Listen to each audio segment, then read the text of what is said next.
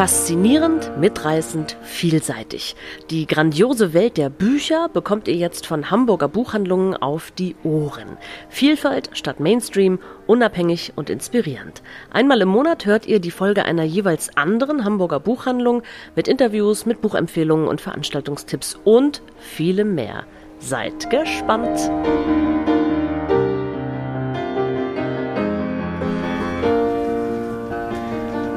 Herzlich willkommen in der Buchhandlung Beusen und Mauke. Wir begrüßen euch ganz herzlich. Es ist allerdings noch nicht ganz so weit. Wir haben Ende, April, äh, Ende April, Ende, Ende März, Ende März, genau, ungefähr vier Wochen bevor wir ähm, die Folge für euch aufzeichnen werden. Und unser Vorhaben für die kommende Folge ist folgendes.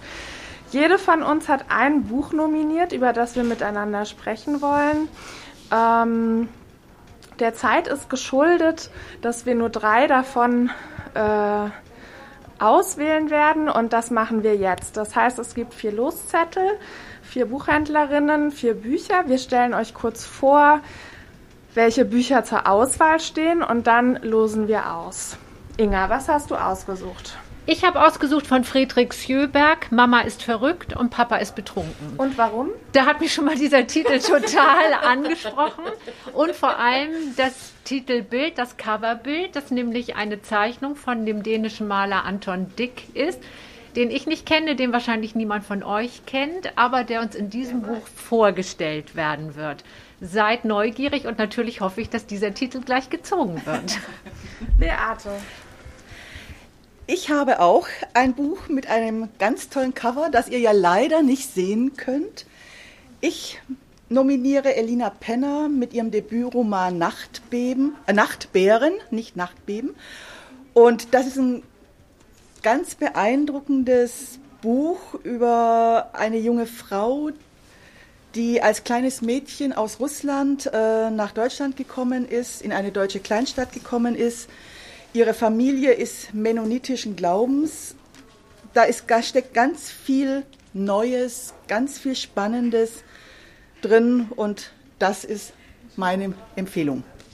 Claudia, was hast du ausgesucht? Ich habe ausgesucht von Noemi Somalvico. Ist hier das Jenseits, fragt Schwein. Ähm, und da ist es, wie bei Inga, ist hier das Jenseits, fragt Schwein, fand ich einen tollen Titel. Und es ist so türkis hellblau mit rosa Wolken. Also es sieht sehr kitschig aus, ist äh, bei Wohland und Quist erschienen. Da hatte ich gerade vorher was Tolles gelesen und habe gedacht, das nehme ich mal.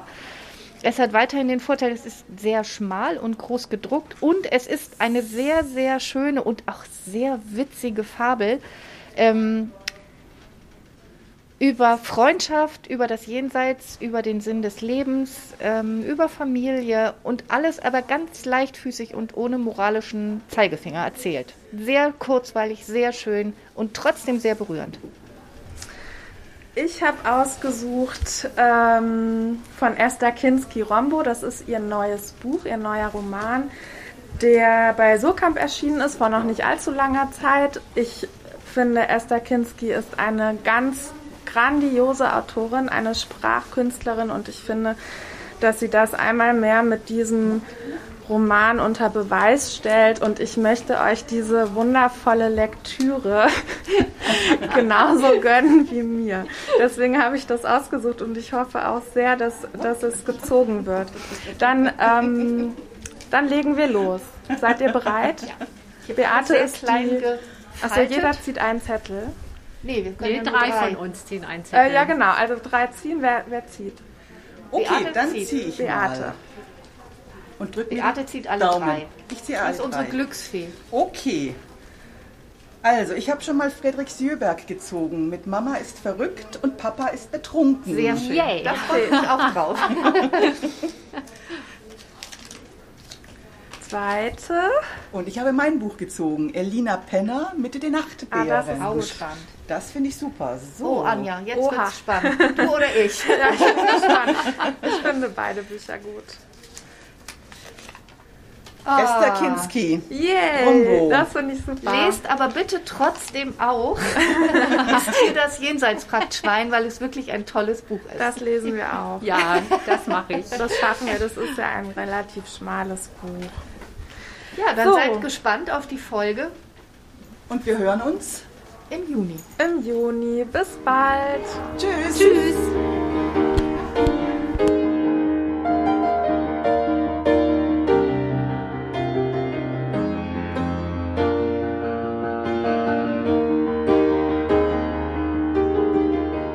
So, es ist soweit.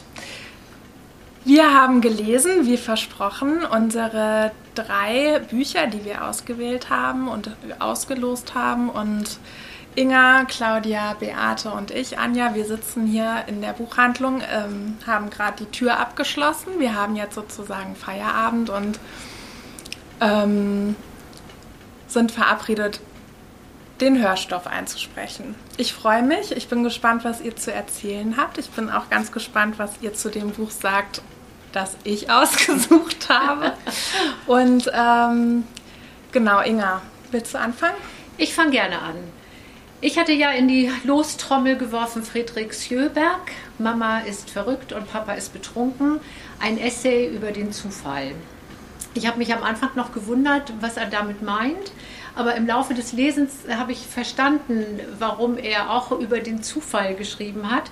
Denn er ist ganz zufällig bei einer seiner vielen Trödeleien durch Antikmärkte und alte Lagerhallen über ein Bild gestolpert, das ihm gut gefallen hat. Das signiert ist mit Anton Dick. Wer diesen dänischen Künstler googeln möchte, er schreibt sich Dich. Er ist auch heute noch relativ unbekannt. Es gibt ein paar Bilder online von ihm zu sehen. Und er hat sich auf die Suche nach diesem Künstler gemacht, über den er wenig gefunden hat. Und immer wieder, als er schon aufgegeben hatte, ist ihm aber der Zufall zur Hilfe gekommen. Dann hatte hier jemand eine Information und da tauchte noch mal ein Bild auf. Und so ist dieses relativ schmale Buch, das knapp 200 Seiten hat, entstanden. Das Cover zeigt ein Bild von ihm. Das sind die Cousinen Lillan und Hannah. Die sind 15 Jahre alt. 1921 hat er das gemalt. Da war er, zu der Zeit war er der Ehemann von Lillans Mutter. Und die, sie haben in Südfrankreich gelebt. Und ihr merkt schon, ich muss mich konzentrieren, wer wann, wo, mit wem gelebt hat und mit wem verheiratet war. Denn die Frauen in dieser Familie sind sehr eigenwillig mit ihren Ehemännern umgegangen, haben sich bei Bedarf relativ schnell von ihnen getrennt, waren gar nicht erst mit ihnen verheiratet. Die Stammmutter ist Johanna Bondesdotter, die sogenannte Milchmogulin. Die ist in den 1850er Jahren geboren, hat in den 70er Jahren in Dänemark eine Meierei und einen Milchladen erstanden, was sich als ausgesprochen klug, zukunftsträchtig und einträglich erweisen sollte. Denn sie hat über Jahrzehnte damit ihre ganze Familie ernähren können. Es gab immer jemanden, der gut Geschäfte führen konnte und auch großzügig das Geld in der Familie verteilt hat. Damit hat sie eigentlich das Matriarchat gegründet. Sie hatte mit ihrem Mann fünf Kinder und aus jedem dieser Kinder ist was geworden. Und ihre Tochter Ida, die aber Eva genannt wurde, ist dann die Frau von Anton Dick geworden. Das war schon ihre, erst, ihre zweite Ehe. In erster Ehe war sie auch mit einem Künstler verheiratet, Ivar Aro, Arosenius, der allerdings ein bisschen erfolgreicher war. Und wir begleiten jetzt eigentlich Friedrich Sjöberg auf der Suche nach dieser Familiengeschichte, die sich durch oder die er bis in die 2000er Jahre, in die Nullerjahre verfolgen konnte und ganz zum Schluss noch mit den Töchtern dieser beiden Cousinen ganz oft zusammengesessen hat und über die Familie gesprochen hat. Bevor ich über meinen Gesamteindruck erzähle, will ich einmal Claudia fragen, denn wir haben ja beide dieses Buch gelesen. Was du dazu sagst, wie es dir gefallen hat. Also Inga hatte, ähm, als ich das Buch dann nach ihr las, ähm, ich, schade, dass man keine Bilder zeigen kann. Das, das Buch ist gespickt mit kleinen Merkzettelchen und glücklicherweise lag vorne ein Stammbaum drin, den Inga akribisch angefertigt hatte. Das hat mir den Zugang natürlich sehr erleichtert. Ähm, ich mochte sehr, wie er erzählt. Er erzählt so ganz leicht. Man liest es wie, ein, wie eine fiktive Familiengeschichte eigentlich, weil er auch, er kommt so vom Höchstchen und vom Stöckchen und er erzählt so ganz leicht und dann fragt er zwischendurch, wo waren wir? Ach ja, und dann erzählt er weiter. Also man liest es so sehr leicht weg. Ähm, aber mir war es unterm Strich insgesamt zu wuselig. Ich konnte mich irgendwann trotz ähm, ähm, Stammbaum war mir das zu viel. Eva ist nicht Eva und sie heißt so und das Ja. ist die und äh, dann fahren sie nach Frankreich und dann kommt noch eine neue Vers und wer war noch mal Iva und das mir war es zu viel. Ich glaube, wenn man konzentriert liest und Lust auf komplexe Familiengeschichten schön erzählt hat, mit schön erzählt, guter Satz, schön erzählte, gute Familiengeschichten mag, ist es ein super, super Buch. Und es ist ja keine Fiktion. Also er hat wirklich akribisch recherchiert. Der hat mini kleinste Briefe durchgeforstet nach irgendwelchen Stichworten. Und also alleine die Rechercheleistung, die hinter diesem Buch steckt, finde ich irre. Also das hat mich auch schwer beeindruckt. Mich hat es ja genauso verwirrt. Deshalb habe ich ja relativ bald angefangen, diesen Stammbaum aufzuschreiben, damit ich in etwa einen Überblick habe. Denn die eine heißt ja Ida und wird Eva genannt, die andere heißt Eva, wird aber Lillan genannt. Und äh, das ist schon wirklich, man kann da sehr durcheinander kommen. Das ist kein Buch, so abends mal drei Seiten und dann schläft man ein. Da muss man wirklich ein bisschen länger dranbleiben. Ich mag ja so Geschichten, die im letzten Jahrhundert spielen. Deshalb ist es mir auch leicht gefallen, da dran zu bleiben. Und dass die so, diese ganze Familie, egal wer, ob die angeheirateten Männer oder die, die Töchter, die Söhne, die waren alle so weltoffen. Die Ja, hatten nie stimmt. Angst vor was Ja. Neuem, wo, irgendwo hinzugehen und da zu leben, zu gucken, was passt, was geht. Das fand ich ganz, ganz spannend, dass die das einfach alle so völlig unbedarft gemacht haben. Natürlich immer mit der schon ziemlich guten finanziellen Sicherheit, die hätten immer wieder nach Hause in die Meierei gehen können und wären da wieder aufgenommen worden. Und viele sind ja dann auch so später im Leben wieder gen Norden gezogen. So die ähm, Eva, also Ida, Eva hat sich ja nach der Trennung von Anton, ist die ja wieder nach Hause gezogen, weil sie einfach wusste, da hat sie so die Sicherheit, das zu machen. Mir hat das Spaß gemacht, das zu lesen, weil er so, ich fand es auch so schön, dass dir das auch so gut gefallen hat. Der, er, er spricht uns auch immer mal an, ne, so in seinem Stil. Das Ich fand ich so eine gut. Stelle, da musste ich richtig ein bisschen schmunzeln. dass ähm, er schreibt, vergesst nicht, dass nicht nur die Gegenwart, ähm, sondern auch die Vergangenheit in ständiger Bewegung ist und dass alles, was gelebt hat, noch lebt, sich verändert, verwandeln wird, sich weiter bewegt, transformiert wird und dass die Wirklichkeit sich hundertmal am Tag selbst widerspricht als die alte Quasselstrippe, die sie ist. Fand ich köstlich. Und er ist nämlich auch so eine alte Quasselstrippe, aber so im Ja. allerbesten Sinne. Und das, das ist ein großer Spaßfaktor dieses, Ja. dieses Buches. Ja, ich, Und natürlich der Titel Mama ist verrückt und Papa ist betrunken. Ja, der ja auch so ganz witzig entstanden ist. Jetzt greife ich auch noch mal nach dem Buch, falls man das so ganz nebenbei mitkriegt. Weil das nämlich mal wieder eine dieser vielen Zugfahrten war, als sie in Südfrankreich gelebt haben. Und es ging darum, dass er ein Bild in eine Ausstellung bringen soll. Ich habe ihn ja im Verdacht, er wollte gar nicht berühmt werden. Ja. Er wollte malen und eigentlich wollte er seine Ruhe haben. Aber Geld verdienen, berühmt werden, das wollte er gar nicht. Und dann standen sie auf einem Bahnhof, so einem kleinen Bahnhof, der nächste Zug kommt, man steigt ein und irgendwann merkt sie, dass das Bild weg ist. Und es, äh, also das entfacht natürlich einen wahnsinnigen Streit, es ist relativ laut im Abteil. Und irgendwann kommt ein französischer Offizier mit in dieses Abteil, drängelt sich da irgendwo zwischen diese ganzen Familienmitglieder und deren Taschen und so. Und Lilland liegt da mehr oder weniger erschöpft von dem Streit ihrer Eltern ja in diesem Abteil und murmelt so vor sich hin, Mama ist verrückt und Papa ist betrunken. Und das passt aber auch wirklich zu diesem ganzen Buch. Also unterm Strich fand ich, ist es ein, ein spannendes, unterhaltsames, lesenswertes Buch. Und es ist auch so ein bisschen, das hat der, hat der Elis ja in seinem letzten Buch auch gesagt, diese, diese Freiheit der Menschen, was du gesagt hast, auch die Freiheit im Denken, die Freiheit Neues anzufangen, das ist dann irgendwie mit dem Beginn der Nazi-Herrschaft auch wieder so verloren gegangen. Wir waren mal viel, oder wir, also die, die Gesellschaft war mal Ja. viel moderner und viel freier und viel offener. Und das kommt da auch. Gepaart mit tollen, tollen Frauen. Also hier die Milchmogulen, abgesehen, dass es ein super Wort ist. Ja. Aber das sind einfach so ganz selbstverständlich selbstbewusste, tolle, anpackende Frauen. Das hat mir auch gefallen. Ich, ja, die, die machen einfach ihr Ding. So, Ja. und die sind auch. Und zum Wohl aller. ja, ja, genau. Da wird ja niemand bösartig Genau. so hinten über Ja. gekippt, sondern die, machen wirklich zum Wohl aller ihr, ihre Sache. Das hat mich sehr beeindruckt. Jetzt wollen wir der Ja. guten Form halber nochmal schnell äh, Ja, Übersetzung erwähnen. Ja, Aus dem Schwedischen übersetzt von Paul Berf. Erschienen bei Hansa, kostet 24 Euro. Fredrik Sjöberg, Mama ist verrückt und Papa ist betrunken. genau. Inga und ich empfehlen es euch sehr. Allerdings. Also ich mittel Inga sehr. Ja, aber das ist eine ziemlich gute Empfehlung.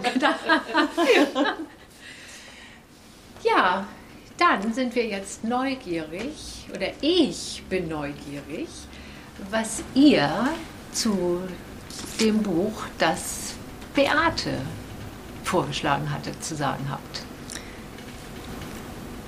Ja, das Buch, das ich vorgeschlagen habe und das ähm, wir gelesen haben, ist Elina Penner, Nachtbären. Und ich musste gerade denken, als Inga und äh, Claudia gesagt haben, eine offene Gesellschaft und freies Denken und die Frauen so stark. Das hier ist im Prinzip genau das Gegenteil, weil es ist eine ganz geschlossene ähm, Gesellschaft, um die es geht. Es ist, eine Familie, es ist auch eine Familiengeschichte, äh, die heute spielt, hauptsächlich heute spielt.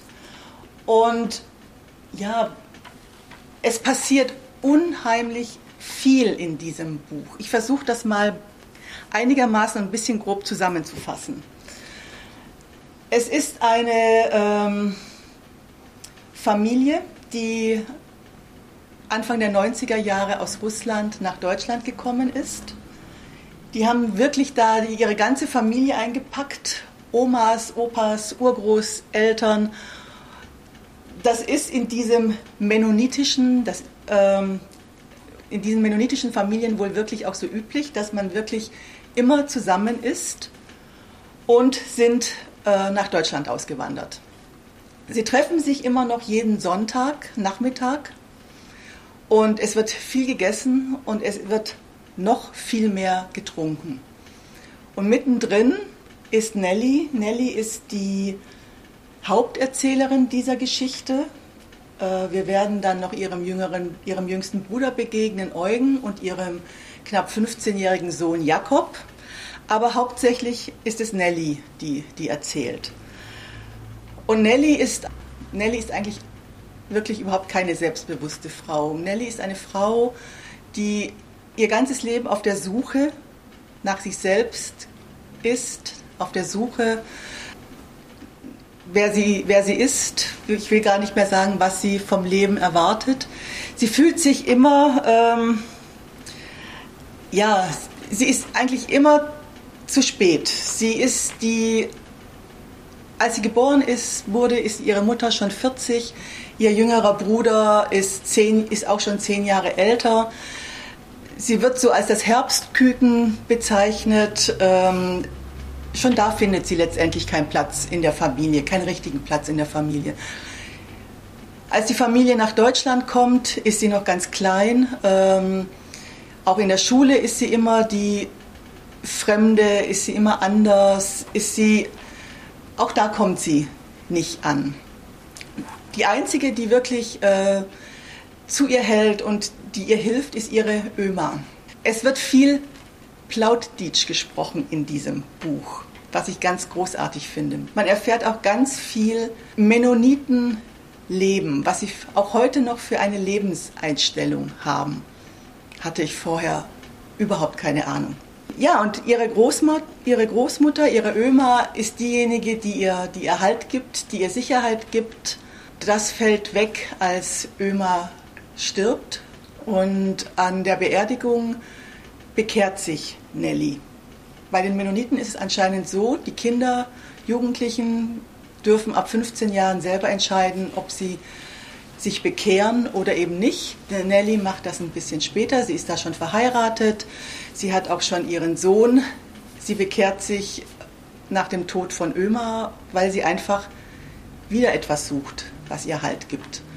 Aber auch das ist schwierig. Sie ist gefangen in dieser Enge, sie ist gefangen in diesem Glauben, sie ist gefangen in dieser Familie. Sie weiß nicht, was sie aus ihrem Leben machen soll. Das erzählt Elena, Elina Penner, wie ich finde, ganz, ganz großartig. Sie lässt Nelly das an zwei Tagen erzählen. Während sie so erzählt, hat sie auch immer wieder diese Rückblicke. Man erfährt, dass ihre Großmutter in einem Lager war, dass sie ihren als sie ihn halbtot aus einer Schneewehe gezogen hat. Man hat also auch immer wieder Bezüge zu dramatischen Geschichten, dramatischen Lebensereignissen. Es ist ein wirklich richtig, richtig, richtig tolles Buch. Und es passiert auch etwas, äh, was ich eigentlich gar nicht so groß erzählen möchte weil dieser Spannungsbogen, den Elina Penner aufbaut, dem muss man einfach folgen und dem kann man sich auch irgendwann überhaupt nicht entziehen. Und das, was passiert und vor allem das, wie es dann zu Ende geht, wie es dann äh, beendet wird, das fand ich schon sehr beeindruckend. Anja, du hast das ja auch gelesen. Ja, ich blätter gerade. Wie ist denn dein Eindruck?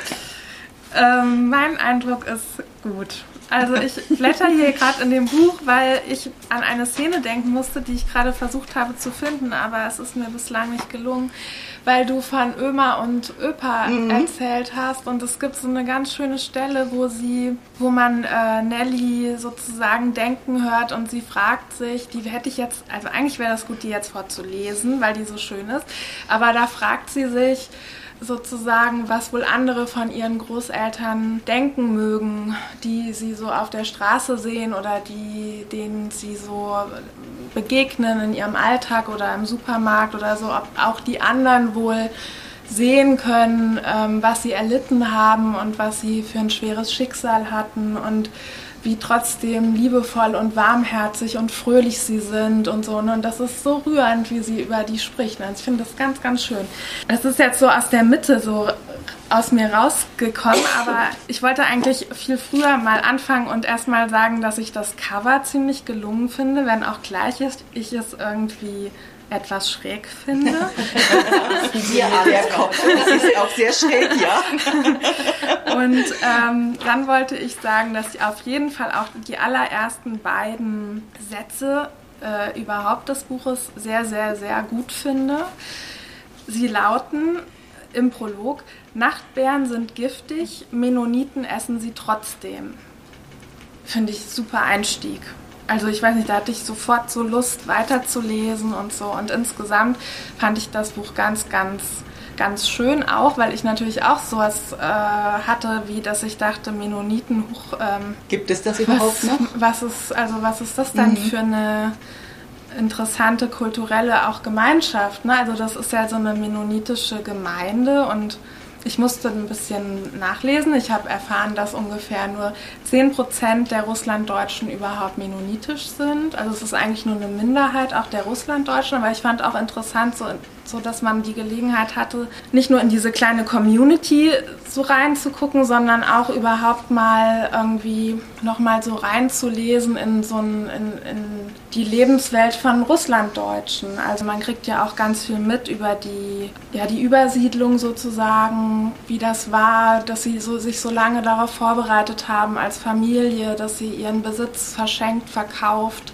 sie gepackt haben und wie das war, als sie dann hier in diesem Lager ankamen. Und ähm, was mir auch sehr zu denken gegeben hat, war, dass es ja, also sie erzählt das ja als, ich glaube, sie ist so Anfang 30, ne? Mm, Nelly. So Mitte 30, ja genau. Und äh, sie erzählt da ja von ihrer Kindheit und ähm, sie sagt auch gleichzeitig, eigentlich hat sie daran keine Erinnerung, aber sie weiß, dass es so war und natürlich gibt es äh, Fotos.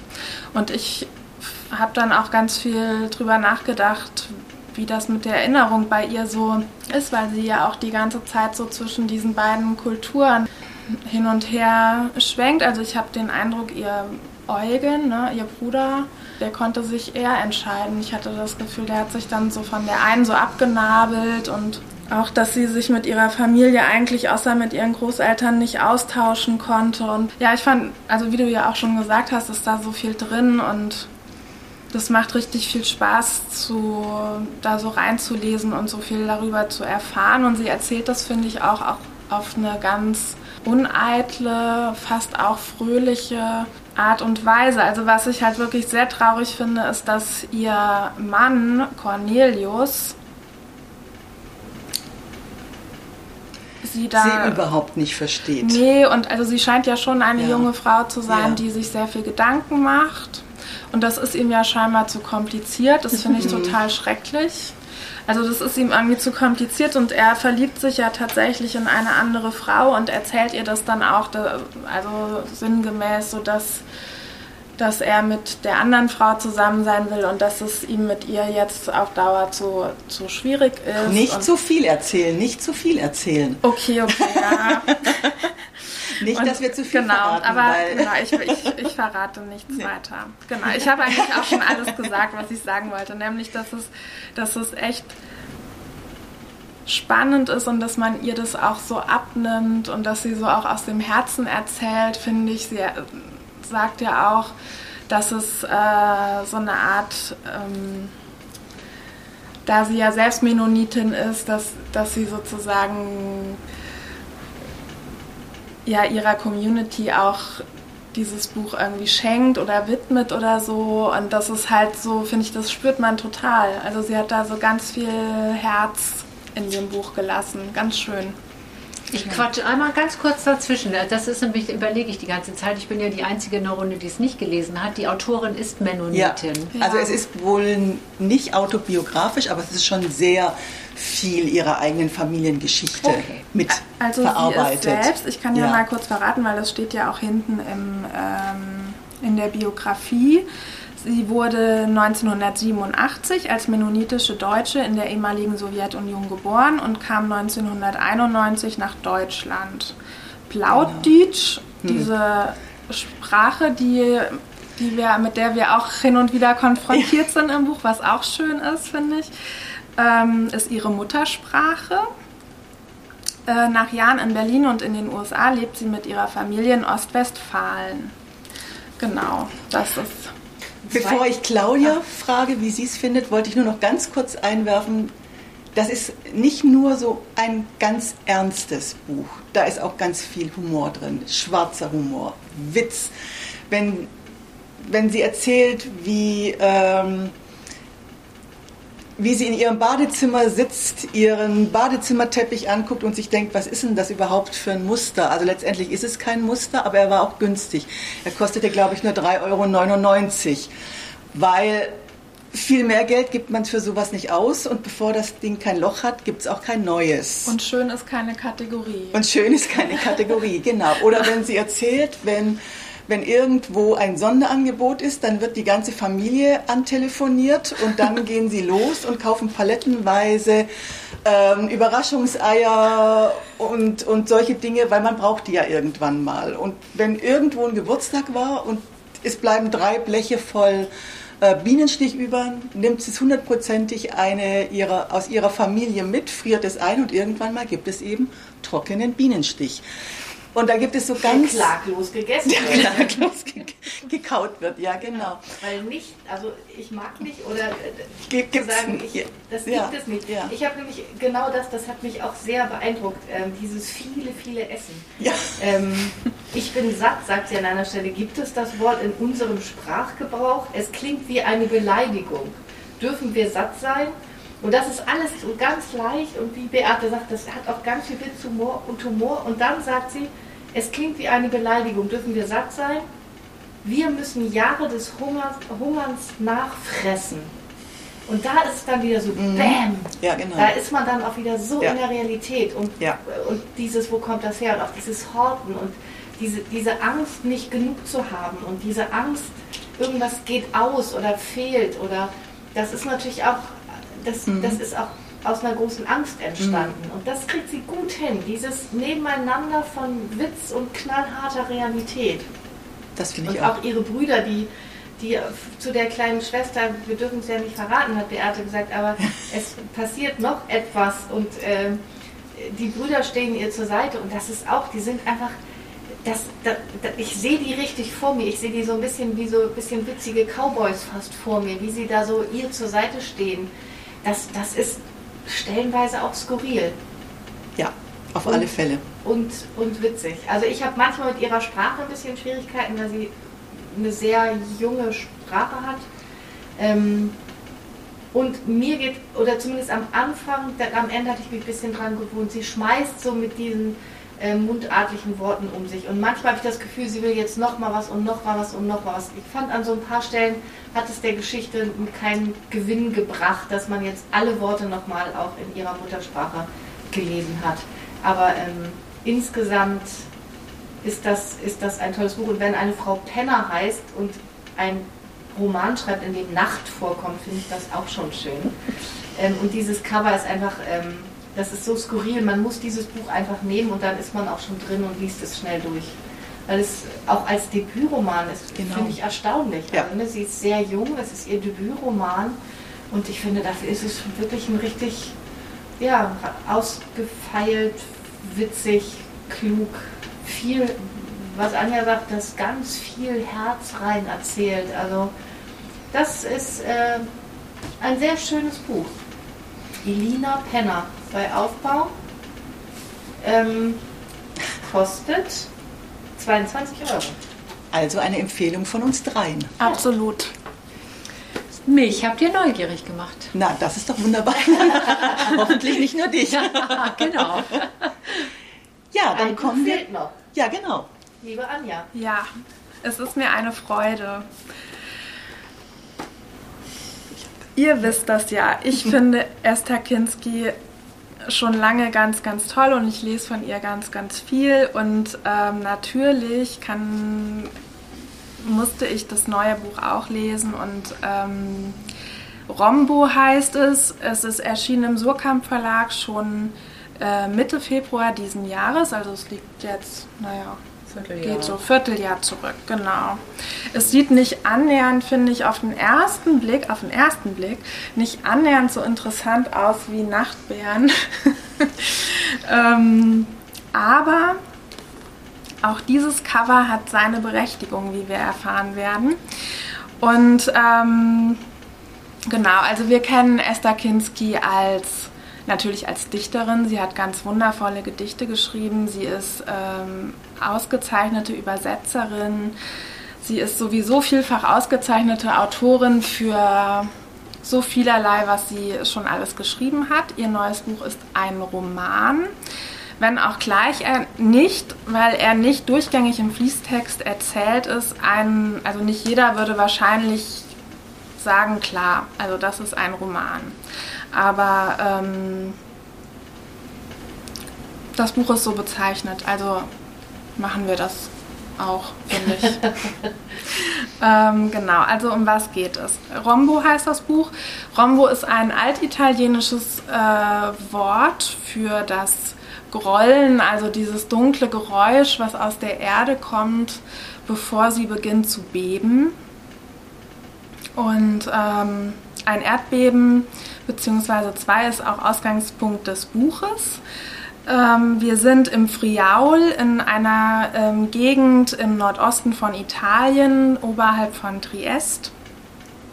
Und dort äh, kam es im Mai und im September 1976 zu zwei schweren Beben, die ähm, ja, sehr große Zerstörung sowieso ähm, über die Gegend gebracht haben. Die, bei diesen Beben sind aber auch ungefähr 1000 Menschen verstorben. Also das war eine wirklich riesige Katastrophe für diese Gegend und hat entsprechend viele Schicksale geformt. Und ähm, Genau, und das ist jetzt sozusagen, um mal so den groben Rahmen zu schaffen. Und ausgehend von diesem Beben haben wir, was die Erzählstruktur des Buches angeht, die nämlich auch sehr inter äh, interessant ist, wie ich finde, ähm, haben wir sieben einheimische Stimmen, die äh, uns von ihrem mit dem Beben verbundenen Schicksal erzählen. Und ähm, das sind eigentlich Prosa-Miniaturen, finde ich, Roma also Roman-Miniaturen, die, die miteinander kom kombiniert, komponiert sind und äh, unter anderem aber auch sich noch abwechseln mit Naturbeschreibungen, also mit wirklich detaillierten Schilderungen von Pflanzen, äh, Tieren, die in dieser Gegend leben, mit äh, Beschreibungen von Gestein und Schilderungen von kulturellen Ereignissen und also eine Faschings, äh, ein Faschingszeremoniell zum Beispiel fällt mir da ein und ähm, Genau, es gibt trotzdem eine Kapitelstruktur. Jedes, jedes Kapitel ist ähm, eingeleitet sozusagen mit, mit einer Fotografie, die, ähnlich aussieht wie das, was wir auch auf dem Umschlag sehen. Und ähm, also mir ging es so beim Lesen, ähm, dass man sich so wie, wie durch so Gesteins, wie so Schicht für Schicht so vorarbeitet. Und ich fand das sprachlich unglaublich beeindruckend, also weil das für mich eine in sich geschlossene und wirklich stimmige, kunstvolle Arbeit ist, wie ich finde. Ähm, genau. Und ich hoffe, ihr fand es auch so toll wie ich. Ja. also, ja. Ich würde mich deiner Begeisterung sofort anschließen. Das heißt, ich würde nicht, sondern ich schließe mich an, weil das Buch rundum geglückt ist. Das ist wirklich äußerlich geglückt, weil ich weiß nicht, wollen wir verraten, was abgebildet ist auf dem Cover? Ja, ja. Denn das ist ja, das sind ja die Reste eines der, der, eines Schmuckes des Doms, der aber auch zum Teil wieder aufgebaut wurde nach dem zweiten Erdbeben. Und das ist ja, das ist der, der Domaufbau, ein Streifen des, des zerstörten Freskos, ist mhm. da ja abgebildet. Als Gedenkstein. Als Gedenkstein. So, ne? ja. Und die Kapitelanfänge zeigen ja auch wieder einen Ausschnitt daraus. Und ich finde das auch so toll, dass jedes Kapitel ja mit einem Zitat aus einem ganz alten Geografiebuch anfängt. Also sie hat das, du hast eben in deiner, Ein, in deiner Erklärung dazu, deiner Inhaltsangabe so ein bisschen gesagt, sie hätte komponiert und das hat sie auch, mhm. finde ich. ich. Und sie erzählt ja, diese sieben Erzählstimmen sind ja fiktiv. Ich habe im allerersten Moment gedacht, obwohl Roman draufsteht, dass es diese Menschen wirklich gegeben hat, aber es hat diese sieben Menschen so nicht gegeben, sondern sie sind fiktiv aber die erzählen ja von einem furchtbaren Ereignis in ihrem Leben. Und trotzdem ist dieses Buch so ohne, ohne Pathos. Ne? Aber, und trotzdem nimmt es einen mit, weil sie mit ihrer nüchternen und auch spröden Sprache, finde ich, das viel besser beschreibt, als wenn sie auf die Tränendrüse Düse, Düse drücken würde. Das, also mich hat das sehr, sehr berührt. Und sie sie, sie baut das auch so toll auf mit den Tierbeschreibungen. Jeder Dorfbewohner oder alle sieben haben irgendwie beobachten können, dass die Tiere so anders reagieren. Dieser Grünfink in seinem Käfig, der überhaupt sich nicht wieder einkriegen kann, der hüpft und quietscht und zirpt und ich weiß nicht, was alles macht. Und diese schwarze Schlange, die drei mhm. oder vier von ihnen immer wieder erwähnen, die ist, ich weiß gar nicht, ob es immer dieselbe Schlange Bevor ist. Vor das Beben. Vor dem Beben, ne, auf ja. der Mauer, im Holzstapel, eine vom Auto überfahrene schwarze Schlange. Der Kuckuck, der den ganzen Tag ununterbrochen mhm. ruft. Die Hunde, ne? Die, den die Tag Hunde, die unruhig sind. Und, und das ist so das beschreibt sie und wie du ja auch sagst, so sie, was sie auch landschaftlich erzählt, man hat ja Bilder vor Augen, wie, also von Pflanzen, von Landschaft, von Ausblicken. Mich hat das Buch sehr, sehr beeindruckt, wirklich. Und sie hat auch, ich habe mir hier so zwei Sachen, hatte ich mir extra rausgeschrieben, da war ich auch wirklich sehr berührt. Sie hat ja immer so, so einzelne Rubriken, kann man ja fast sagen. Die heißen dann einmal Erinnerungen. Und der Anselmo, der, den lässt sie irgendwann sagen. Und wenn man sich an nichts mehr erinnert, ist es so, als hätte man von der Welt keine Spur mehr in sich. Das, ja, da habe ich auch gedacht, ja, das muss man erstmal so sagen können. Oder Mara, die dann sagt, was ist Erinnerung, was ist Vergessen? Eine Art Ordnung zu halten im Schmerz und im Leben überhaupt. Der Kopf würde uns ja platzen ohne das Vergessen und das Herz auch.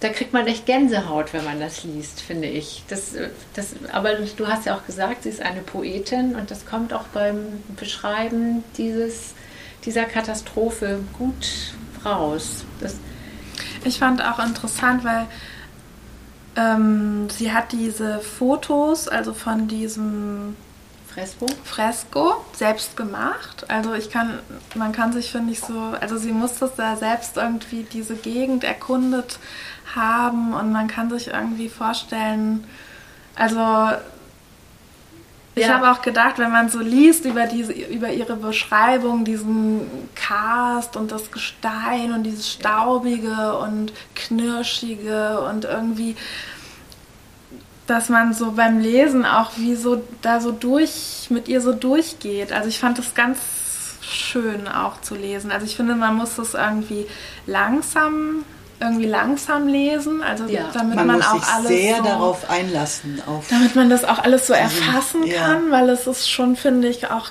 ganz dicht. erfasst man auch Ähm, nicht. Erfasst man bei- nicht beim ersten Mal lesen und erfasst man ganz sicher auch nicht beim zweiten Mal lesen. Beate, als wir uns das, das eine Mal, wir haben uns doch vor ein paar Tagen schon mal Ja. ganz kurz darüber unterhalten, da hast du gesagt, irgendwie sowas wie, ähm, das ist ein auf sehr interessante Art und Weise spezielles Buch oder so. Irgendwas in der Art hast du Ja, da gesagt. ja, es ist es auch. Also ich finde es auch ganz, ganz, ganz großartig. Ich finde es hoch beeindruckend, mit welcher Sprachkunst Esther Kinski, die in diesem ganzen Buch ununterbrochen Natur beschreibt, bis ins Minutiöse beschreibt. Ich habe, mir ging es am Anfang auch so, dass ich so dachte, so, ja,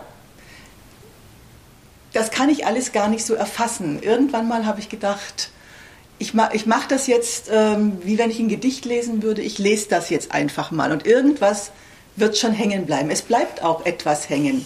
Man darf nicht, ich finde, man darf nicht den Fehler machen, also zumindest, also, also zumindest durfte ich ihn nicht machen, zu versuchen, je, allem wirklich immer zu folgen. Das klappt bei den Erinnerungen der Personen, klappt das ganz gut. Aber wenn sie anfängt, diese Landschaft zu beschreiben, wenn sie so anfängt zu beschreiben, wo dieser Fluss fließt, wie dieser Fluss fließt, wie er sich ausbreitet, wie das Ufer aussieht, man irgendwann mal hat man das Gefühl, jetzt kenne ich aber auch wirklich jeden Stein. Kann mich zwar nicht mal an den ersten Stein erinnern, aber den letzten kann. Das ist, das ist aber toll, man, wenn man sich darauf einlässt, auf diese, diese Sprache, auf diese Sprachmelodie, auf diese Erzählweise, ist das ein einfach ein beeindruckendes Buch. Das ist so ein Zwischending. Ich weiß jetzt nicht, es gibt ja diesen vielbemühten Begriff Nature Writing. Es ist Naturbeschreibung hoch 5. Aber es ist nicht Nature Writing. Ja, nein, es ist nicht klassisch Nature Writing, aber es ist ja Naturbeschreibung hoch 5. Und die Menschen, die in dieser Natur leben, ja, haben, haben ihre haben es schwer, in, mit, in dieser Natur zu leben, in dieser Umwelt zu leben. Das kommt ja auch ganz, ganz, ganz deutlich raus. Und man merkt einfach, also ich finde, man merkt einfach, sie ist eine Lyrikerin, sie kann mit Worten umgehen, sie kann Bilder erschaffen. Ja, das ist ein Buch, da kann man an jede Seite ein Post-it klemmen und denken so, yo. Aber sie bindet das alles so perfekt ein, finde Ja. ich. In, also oft eine Erinnerung folgt eine Landschaftsbeschreibung und die passen immer zusammen, finde ich.